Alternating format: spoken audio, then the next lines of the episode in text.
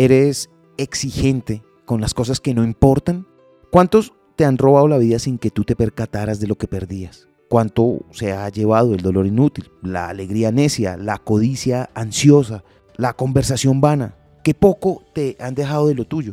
Comprenderás que mueres prematuramente, escribió Séneca sobre la brevedad de la vida.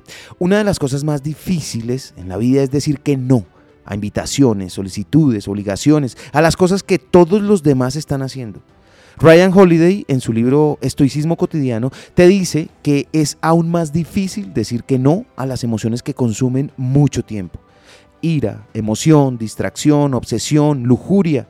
Ninguno de estos impulsos parece nocivo por sí mismo, pero fuera de control se convierten en un compromiso como pocos. Si no tienes cuidado, estas son precisamente la clase de imposiciones que te agobiarán y consumirán tu vida. ¿Alguna vez te has preguntado cómo puedes recuperar tu tiempo? ¿Cómo puedes sentirte menos ocupado? Comienza por aprender el poder de decir no. Por ejemplo, no gracias, no, no me involucraré en esto, no, ahora no puedo. Es probable que hieras a ciertas personas o que se molesten. Implicará mucho esfuerzo, pero cuanto más te niegues a las cosas que no son importantes, más podrás decir que sí a las que importan.